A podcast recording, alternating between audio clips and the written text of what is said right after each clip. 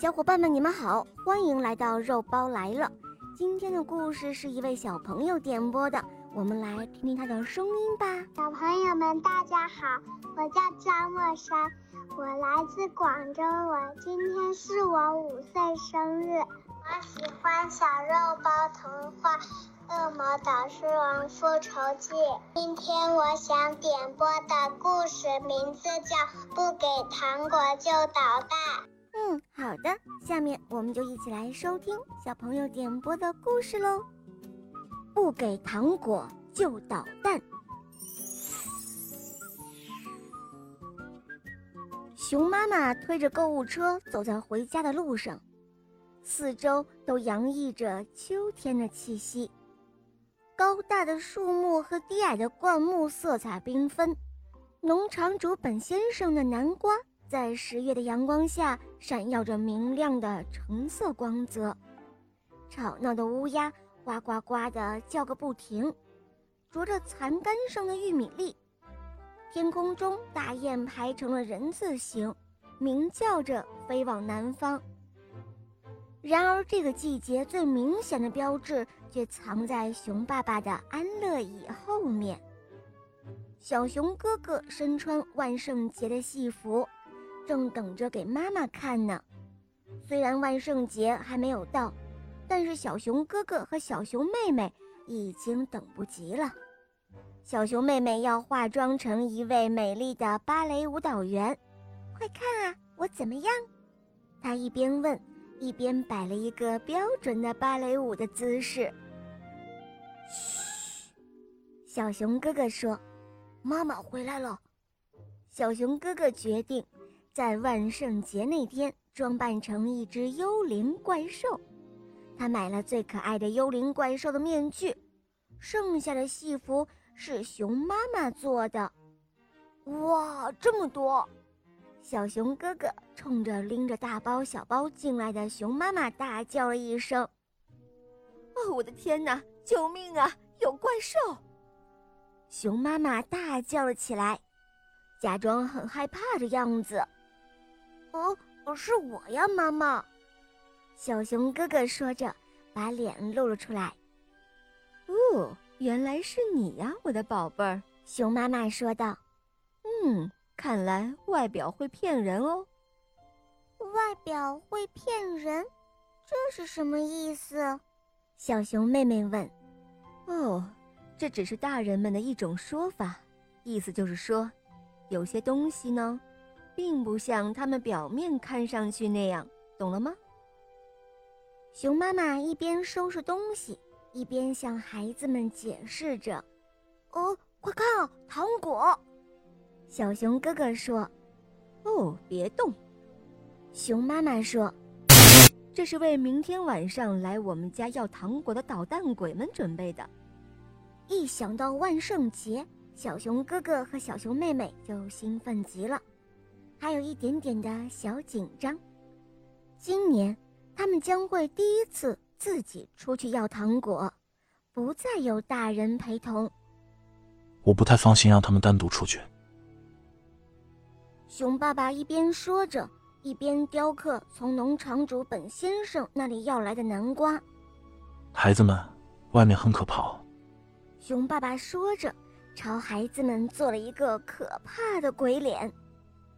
哦，熊爸爸，熊妈妈说：“如果孩子们能够接受挑战，单独出去，我想我们应该鼓励他们才对。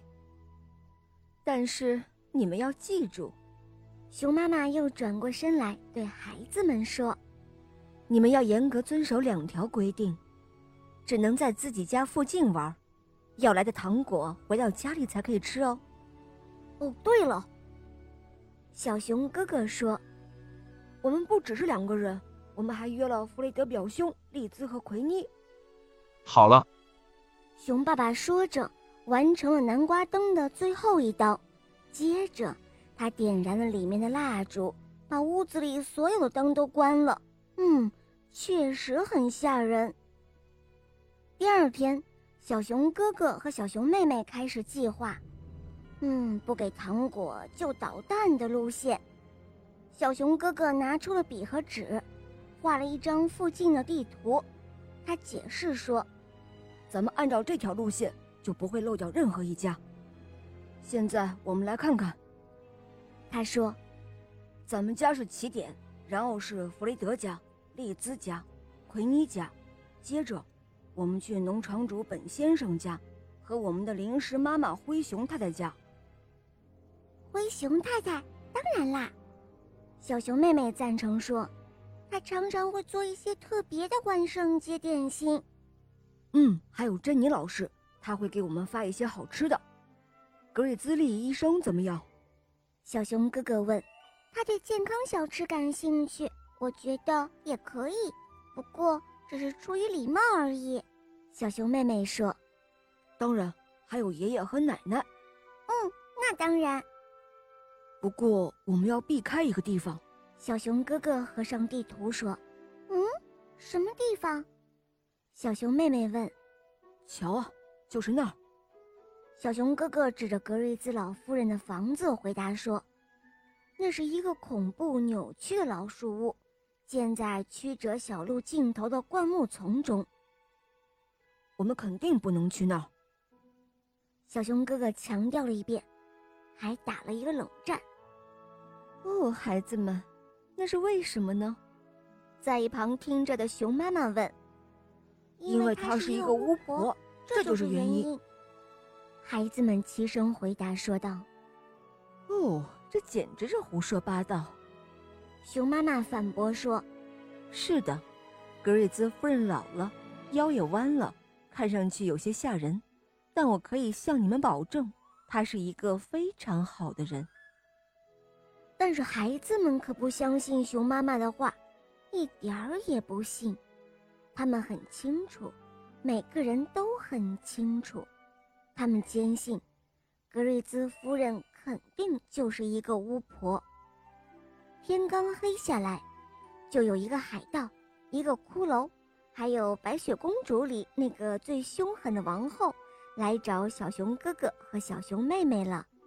当然，他们只不过。是弗雷德、利兹和奎妮，小伙伴们都汇合之后，带着各自的万圣节小包，一起踏入了夜幕中，开始了他们的冒险之旅。还没等他们要到万圣节糖果，就遇到了几个讨厌的家伙，是一群出来捣蛋的大高个一伙。只用了一会儿的功夫，大高个。就拉小熊哥哥他们入了伙。哦，来吧，让我们来教教你们这些乖宝宝该怎么来享受万圣节的真正的乐趣。说着，大高个把小熊哥哥拉到了一边。哦，什么样的乐趣？小熊哥哥小心翼翼地问道。哈哈，我们要在万圣节搞一点恶作剧。大高个坏笑着说道。天太黑了。小熊哥哥他们根本不知道自己在往哪儿走。哎，我觉得有一些不对。小熊妹妹忽然说：“这这不是那条曲折的小路吗？”